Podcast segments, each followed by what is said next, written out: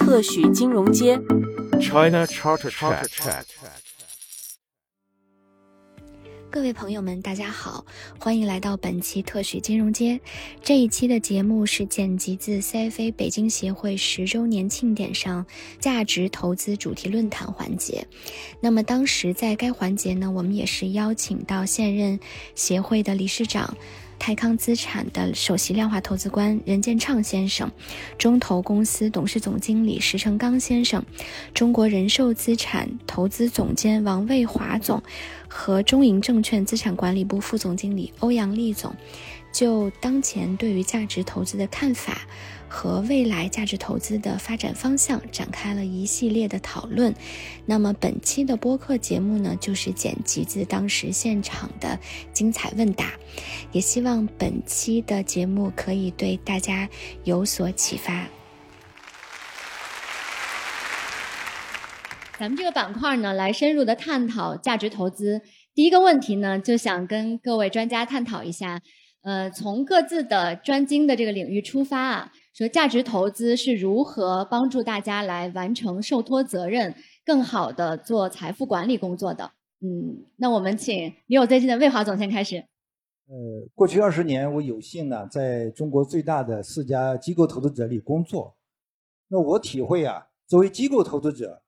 实际在价值创造方面呢，有很多方面可以作为。当然，首先一点就是我们在 CFA 三级中学到的。怎么制定一个机构的投资政策，是吧？你要根据你这个机构的风险偏好，是吧？你的负债的成本，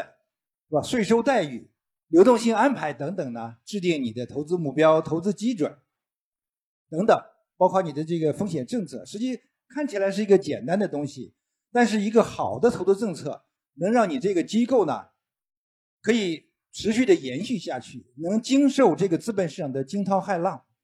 呃，而且呢，大家能形成共识，能有执行力。但是如果一个不是一个好的投资政策的话，可能会让你要么是风险过度暴露，要么是你风险承担的过低。总之呢，就不能更好的完成你的使命。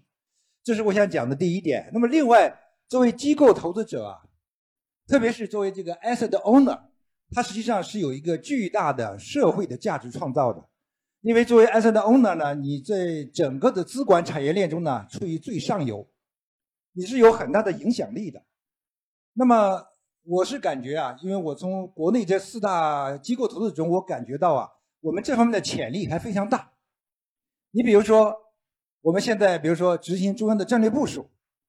我们在 ESG 的投资、绿色投资这些方面的话，实际上这些机构投资者呢，可以发挥更大的作用。比如你在无论是你的直接投资具体的投资项目，或者是你的委托投资，你都可以通过你的投资指引呢，来来执行这些战略性的决策。呃，另外的话，像你也可以主动的发起一些像这些 ESG 的论坛、公司治理的论坛、绿色投资的论坛。我认为这些大型的机构是有这样的号召力的。这样的话，来给社会创造更多的价值。当然，还有一点，就是在因为中国的上市公司治理啊，始终是一个问题。怎么样更好的提高质量呢？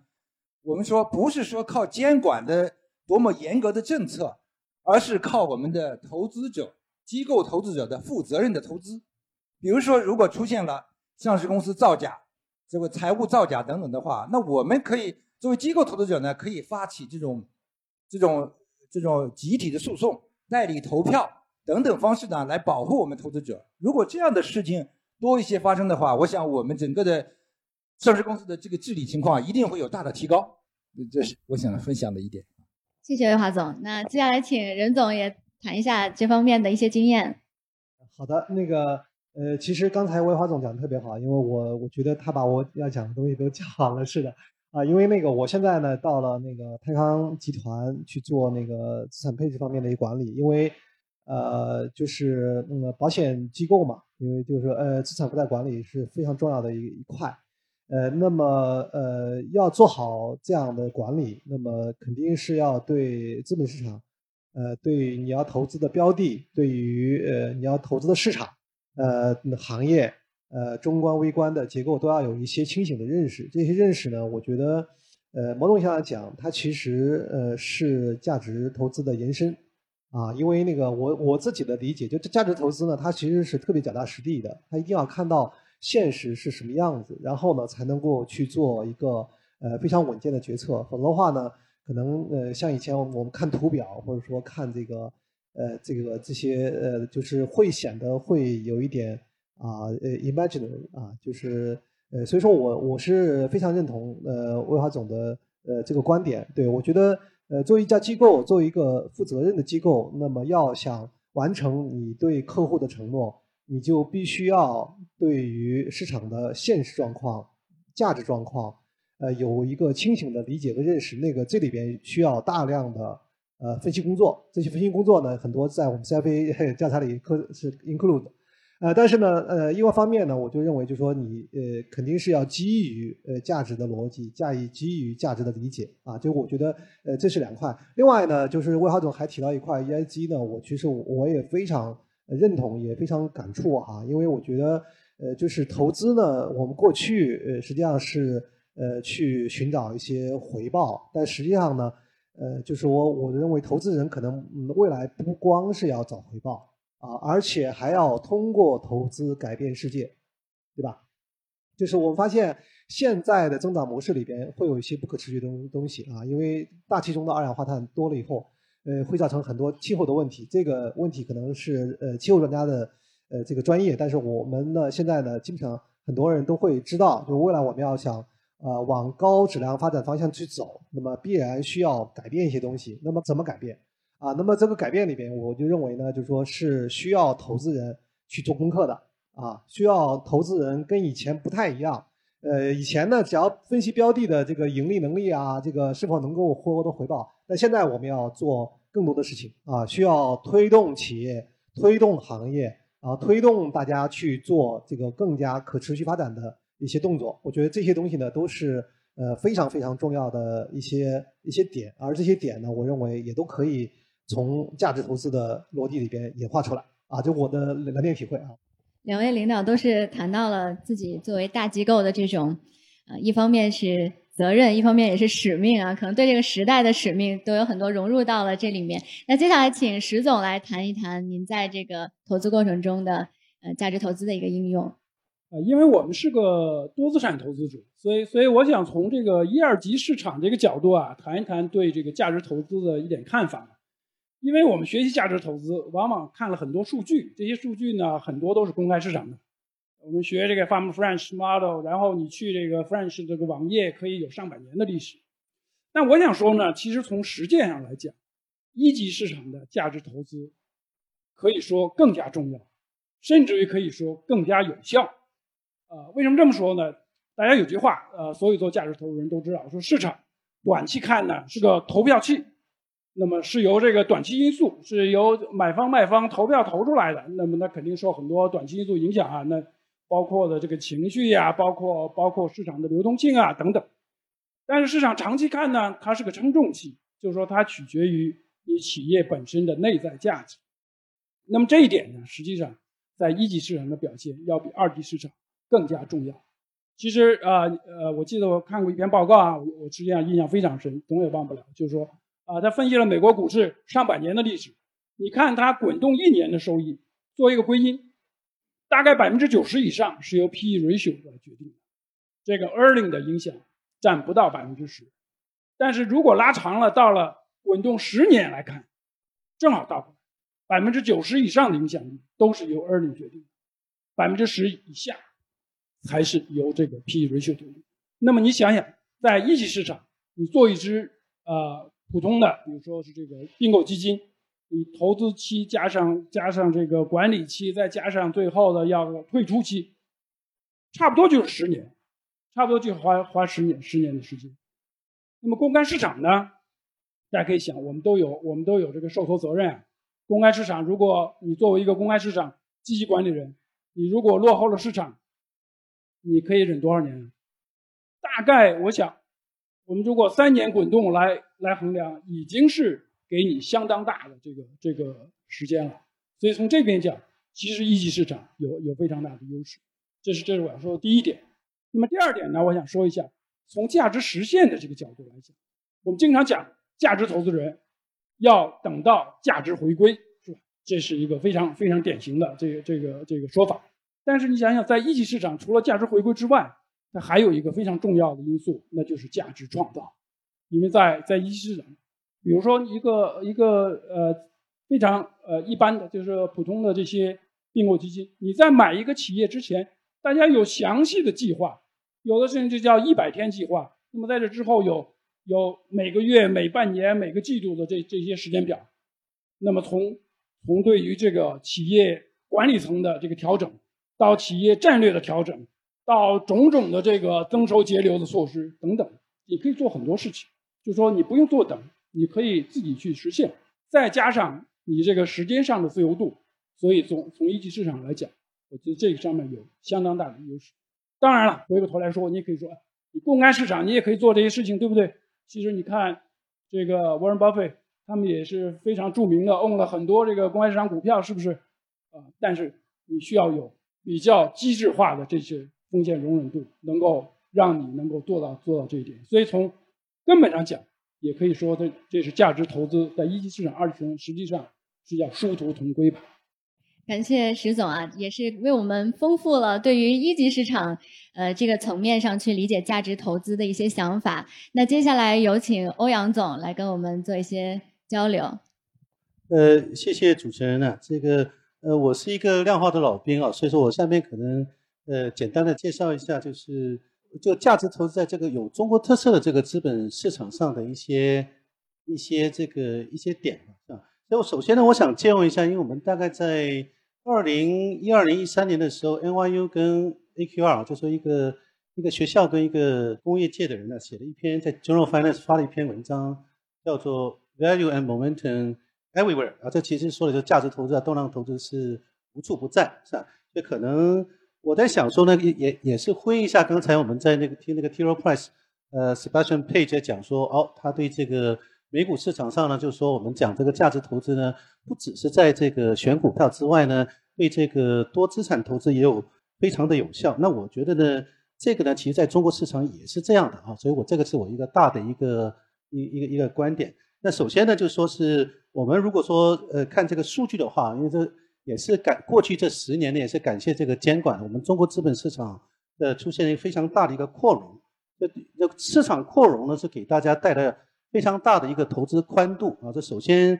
讲几个数据吧。我们今天我们股票有五千只，我们的这个主动的这个权益类型的基金啊，如果说 A、C 份额分开计算的话，有八千只，就是说股票基金的支数比比这个股票还多啊。然后呢，就说我们做这个可转债啊，这这个。债券中一个可转债呢，目前来讲也是在过去这个三五年呢增长到了五百多只。我们的这个活跃交易的这个商品期货呢，包括说在最近的广基所这个呃正在成立啊，这个已经增长到了四十六只。所以说，不管从股票、呃基金、从这个转债、从这个商品期货这个支数啊，都已经是在呃全球这个资本市场上讲说这个交易的容量啊，都已经是妥妥的老二啊，这个。没有，我们不可能是第三，我们一定是老二啊！今天，那还有一个呢，当时也是感谢这个监管，我们场内衍生品呢，目前股指期货有三只，国债期货有四只，还有一个股指 ETF 期权也有六只，所以这方面呢，就说是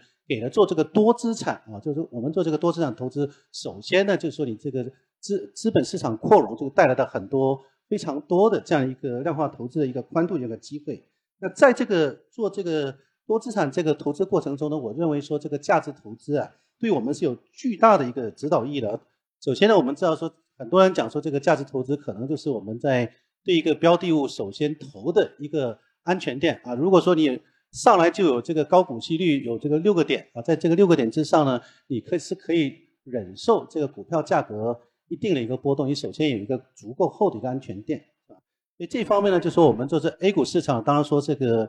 呃，是我觉得中国资本市场跟全球是非常不一样，充满了这个中国特色。我最近在讲说中国特色的估值体系啊，这也是这个监管方的领导在讲。所以我们第一点呢，比如说股市呢，一样就是说我们也有这个股权的这个风险溢价，就是我们看这个呃主流指数的它的一除以 P 啊，减去这个中国十年国债的这种估值指标。那这个估值指标呢，确实在我们的这个实践过程中是相当有效。这个我们作为一个市场参与者都知道，说去年呃二零二二年四月份跟二零二二年十月份，就四月份跟十月份啊，呃分别就是两波，因为这个 ERP 啊这这个指标呢走到了这个历史百分位这个非常极端便宜的一个位置，就接下来的这两个月都出现了一个 A 股市场跟港股市场一个显著的一个反弹，这是第一个哈。第二个呢，就是说，当然我们也是 A 股市场啊，是必须要做一些行业轮动的哈。所以就讲这行业轮动呢，就是我们这个股票以及行业的这个 PB 指标的这个历史百分位呢，阶段性对我们说什么样的一个，如果说该指标出现一些极度的一个便宜呢，可能对这个市场到底是一个全面牛市，还说是一个结构化的部分行业的一个牛市，也是有很大的一个指导意义的啊。所以这个是这个是等于是股票的这个市场，则是跟股市的这个行业。这个轮动是有这样的一些估值的一些指标。第三个呢，当然这我们讲说这个，我还是讲一下这个转债市场啊。转债市场也是非常感谢，就是说在零八年的时候，上海交大有一这个学者啊，就是对，因为我们中国市场的转债市场跟国际有点不太一样，因为我们的有一个非常强的一个可赎回性啊，就是说它其实是一个 resettable convertible bond 啊，就是说这边这个是有一个可以提前赎回的啊，甚至就是说包括转债的这个标的价格也是可以转股价，而是可以。比较容易进行下调的，那这方面呢，就基于这个，因为上海交大它有一篇这个有一个 paper 吧，它就有一个 CCB 的这估值因子模型呢，在短期在最近这两年呢，我们发现说，由于这个资本市场这个转债的支数不断的扩容，这个 CCB 这个估值指标呢，也体现出来一定的一个有效性啊，所以说这个中国市场这个机会呢，就除了股票之外，那还有一点呢，就是说我们讲说，呃，过去这两年呢，就是说公募基金啊，公募基金。在这个一九年到二一年的时候，曾经有非常好的一个打新收益啊。他当初在讲，如果你拿的是二到五个亿的这种公募基金，它的这个无风险的这个打新收益，可能都有附加将近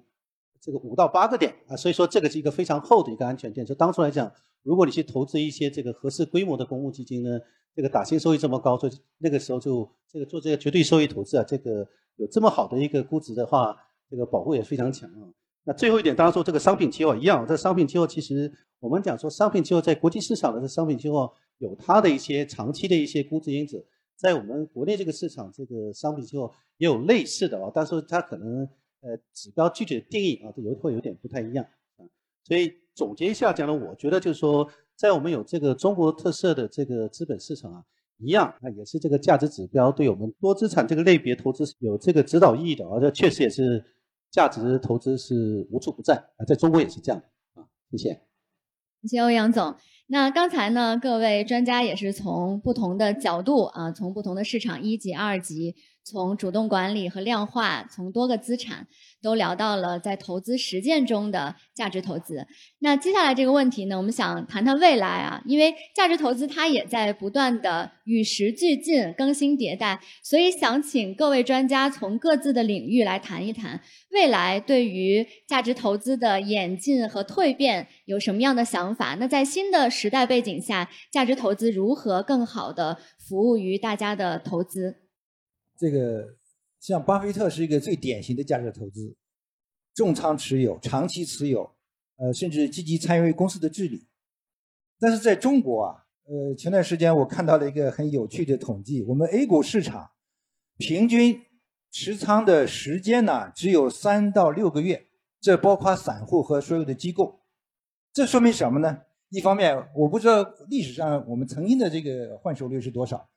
说明我们现在的投资者啊，普遍的来说比较浮躁，或者是没有信心，不愿意长期拿的这个这个标的。到底这个这个机构投资者创造价值是这种频繁的交易能创造价值，还是说是应该靠你的像巴菲特一样的长期重仓、积极参与公司治理、与公司共同成长？真正的不是靠博弈、靠赚别的投资者的钱，而是靠上市公司最终的持续的盈利。我认为回答应该是第二种，就是也是前段时间啊，有一个学术论文，他把全球六万一千多只上市公司过去二十八年的这个股市表现啊，做了一个回溯，就是发现近百分之六十一的上市公司实际上是毁灭价值的，没有创造财富。从这个长期二十八年的时间里，那么百分之近三十一的这个上市公司呢，是。它创造价值，最后又毁灭价值。那么综合起来，长期呢只有一个一年期，相当于一年期国债的一个长期收益，只有百分之一点三的上市公司是真正的创造了这个巨大的社会财富的。我我认为这个是很有意思的，就真正的长期的 winner 呢是非常少数的，所以对我们这样的机构投资者，我相信包括在 A 股市场也也一样，一定是要用极致的研究去寻找到这样的最优秀的长期的温暖但是这个确实挑战很大，这这我认为这是一个最重要的价值发现的过程。那么另外呢，就是所谓的时代的资产。这个赛道投资，还有这个主题投资啊，我想也是现在我们必须去考虑的。有人说，现在的投资经理呢，不仅你要懂经济学，是吧？你怎么选股，你还要懂政治学，懂地缘政治学。所以，在未来这么一个巨大的这个不确定的时代的话，这个创造价值的过程啊，确实是挑战非常大。选什么样的主题，我想未来这个确实是变化剧烈的地方，是吧？数字经济。老龄化、这个少子化等等，我想这里边应该都能找到一些价值实现、价值发现的一些东西。呃，我觉得呢，我有这样一个想法啊，我自己觉得就是说，现在市场上，呃，因为巴菲特的书呢，我也读过啊，我觉得那个市场上其实，嗯，可能对巴菲特还是有一些些的误解啊。我从这个角度来入手，因为我觉得呢，就是说，作为一个大的机构投资者。呃，我们通常呢是嗯去构建一个更加完善和立体化的这个投资分析的框架，然后呢去进行一个非常严密的这样一个分析啊，这样一个分析有个好处，就是说呃你不容易犯大的错误啊，你你就是你是一套呃一个接着套的另外一个呃，比如说我们通常是从宏观入手啊，就是宏观经济的。呃，这个这个发展，特别是 GDP 啊，GDP 是一个国家价值创造的最大的一个呃一个盘子啊。这个盘子你搞清楚了，呃，很多问题都都都都很容易解决。但是呢，如果比如说我们现在中国是一个中等增速，可能是已经掉到一个偏中等增速的一个一个位置啊。但是我们所以说我们很多事情我们就不能够用过去高增速的情况下看待的一些方式去看待投资市场。啊，那个完全是两两样子啊，就是比如说过去我们看，呃，这个房地产啊，工城镇化呀、工业化呀，然后基础设施建设呀，这些领域都可以有非常好的项目，也都可以有非常好的融资的呃来源。但是呢，现在在看的话，可能很多都不一样了啊，中资产很多东西不好做了啊，那个呃行业结构可能都会发生变化。因此的话，我是认为就是宏观是很重要的。我我今天来之前我还特意查了一下，因为。呃，我我自己一直有印象，巴菲特是写过宏观的，不是没写过。啊，我后来我后来就是查到了，就是有有有一个那个巴菲特论文集里边，他曾经论述过，呃，那个宏观变量和这个估值之间的关系。就是今天那个呃佩吉先生在讲讲的时候，他也讲到了，就是说利率实际上就是呃估值的 gravity，啊，如果你的利率高的时候，你的 gravity 就高。高的时候呢，你那个那低估值的东西就就不容易生存，啊，如果利率很低，那都是零利率的时候，这时候呃你呃是估值高估值低可能差异不大，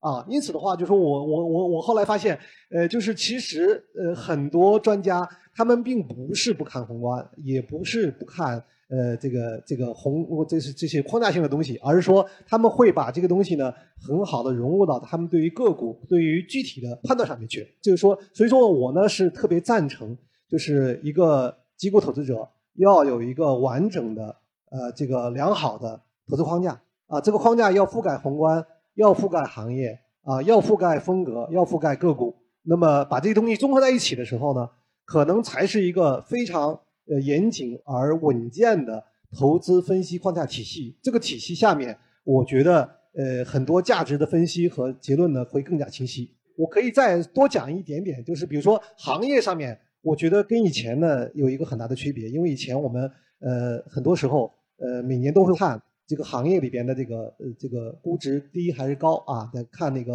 呃每年去分析一下。那因为呢过去呢我自己认为呢，就是说行业的轮动呢。呃，大部分是由估值或者说是由这个盈利来驱动的啊，但现在呢可能不一样啊，因为现在呢，整个我觉得行业里边可以分成两类啊，一类是旧经济，一类是新经济啊。那么新经济行业里边，天然它就有高估值属性，对吧？呃，那个你你你就你就很难说啊，我这个高估值以后就一定不行了啊。所以说的话，我是认为就说这个这样一个分裂了以后呢，我就认为就是说整个的它的那个轨道和轮动的方式就会发生变化啊。你要用两个不同的这个趋势去看它的这个轮动啊，而不是说单一只看这个一个啊。就是这样的话，就是我我认为你要用这样的一些呃观点去框架你的。所有的这个分析的话，那么我觉得你就可能会得到一个更加清晰的结论啊，这是我的一点呃感感想啊，不一定对啊。谢谢大家，感谢任总。那接下来请石总也谈一谈对这个价值投资未来的想法。呃，我因为做这个风险管理做了好多年啊，所以所以那么我就我想从这个呃怎么管理风险角度来讲，来来谈一点体会啊，就是你要想实践你的价值投资如何管理好风险，因为呃。刚才其实呃，Sebastian 说的非常好，他说他说价值投资可能有很长时间价值回归都不来。那么你在这种情况下你怎么办呢？就是说呃，作为一个积极管理者，尤尤其是呃，主要从一个公开市场股票的积极管理者来讲，呃，你你看一下呃，美国市场股票从零九年到二零年下半年十几年的这个价值是是没有跑过增长的。你如果说作为一个组合经理，你是不可能坚持到十年的。这个这个，不管你有多么强的理念，实际上你的投资者可能都不会跟你走这么远。那么在这种情况下，我想怎么办呢？是不是价值投资就是错了呢？实际上不是。那么有没有一些办法来应对这种风险？我觉得也是有的。那么我个人的体会是，你可以分两点来看：一个是价值选股作为一个产生阿尔法的一个手段，另外呢。你如何来 balance 你这个组合，在组合构建层面怎么来防范你的风险？那么要从这两点实际上搭配着说。那么呃，价值选股我我在在这就不说了。那么我我主要想说一下你在组合构建层面如何来防范这个。其实刚才这个 Spencer 也讲了，他讲了在价值投资的同时，他们还在研究宏观，要要看市场的情绪等等的。什么因素呢？就是说他作为一个呃资产配置者。作为一个 asset allocator，它其实非常呃明智的告诉大家，在你的一个配置资产的层面，实际上除了价值因子之外，还应该考虑一些其他因素。作为一个组合经理，你管理一个基金组合的话，其实是一样的，在在组合构建层面，不要 take 太多的这些你的风险 risk budget 去 buy 单单一的风格或者是单一的方向。那么从我们看到很多的这些呃外部的这些呃。这些基金管理者的这个情况来看，其实就是这样的。你看看美国的这些，我们我们研究美国的这些呃基金管理者，你看一下这个数据库中的数据，价值管理人的那个数量啊，从零九年一直到到二零年急剧的下降，到了一八年、二零年这个期间，再再加上一个叫做量化的冬天，那个那个价值投资者几乎就没有了。就是说，你你的理念要对，但是你不能牺牲在这个黎明之前。所以，所以要做到这一点，一定要控制好自己的风险。那么，怎么控制呢？实际上，在组合构建上，我是提倡一种叫做均衡的构建，就是你要在在你的国家、区域、风格、行业等等，要有一个非常鲜明的一个风险控制的概念，不要去赌得太假。我举一个例子，大家在二零二一年之前，没有人认为这个能源行业会怎么样，大家都看空能源行业，right？但是你如果 miss 了二一年的这个能源的大涨，你可能后面十年你要选多少 AR 的股，你才能够把这个补回来？哎，一点体会啊！谢谢石总。那接下来请欧阳总来谈一谈。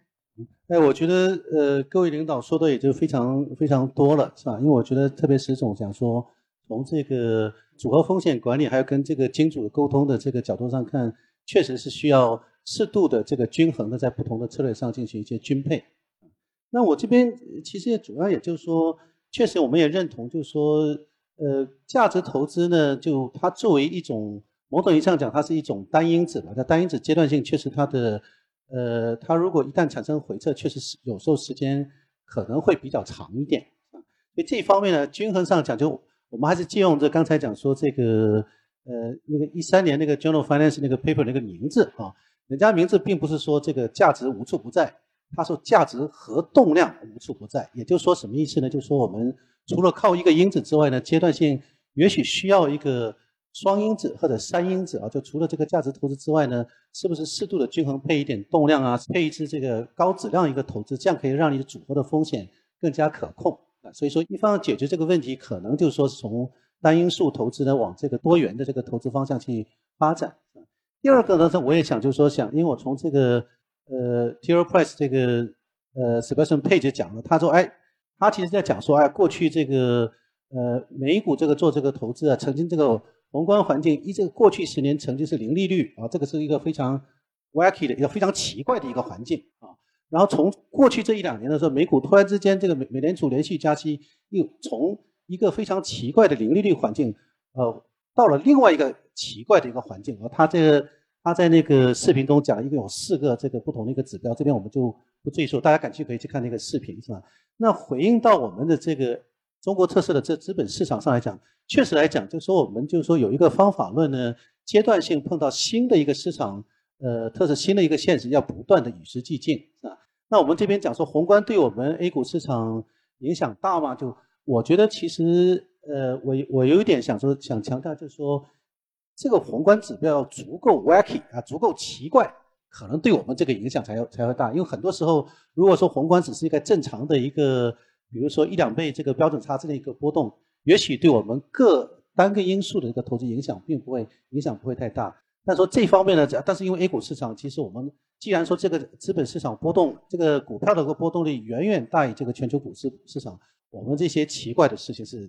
基本上天天有，每周都有，所以说这方面呢，可能真的是需要我们阶段性在不同的这种呃短期的一个市场方向其实做一些调整。我就举个例子吧，因为今年就是说，我们认为说 A 股市场很今年呢，除了一月份之外，都是一个存量市场，就不断的在博弈啊。一月份呢，我们看到外资突然之间这个呃，不管是中东还是哪，反正是外资这个钱进这 A 股这个北上资金一下子这个冲进来一千多亿。有这个一千多亿的一个，也许是一个一个风向标吧，所以我觉得今年一月份的时候，普遍大家不管做阿尔法做贝塔的，呃，这个投资经理的一月份的表现，应该一般来讲还是比较不错的。但是从春节以后二月份呢，直到这个到六三零吧，就说这个很多时候时间过半，任务好像还没有过半，是吧？你的这个预期收益目标可能还没有还没有完成，这时候怎么办呢？就是我们讲说，哎，上周呢，因为各种原因吧，就是说他们在周四的时候，突然之间，你看北上之间一天也入金了一百三十八亿，是吧？所以阶段性呢，会有一些，就是说，我觉得 A 股市场经常会突然之间，因为各各种原因呢，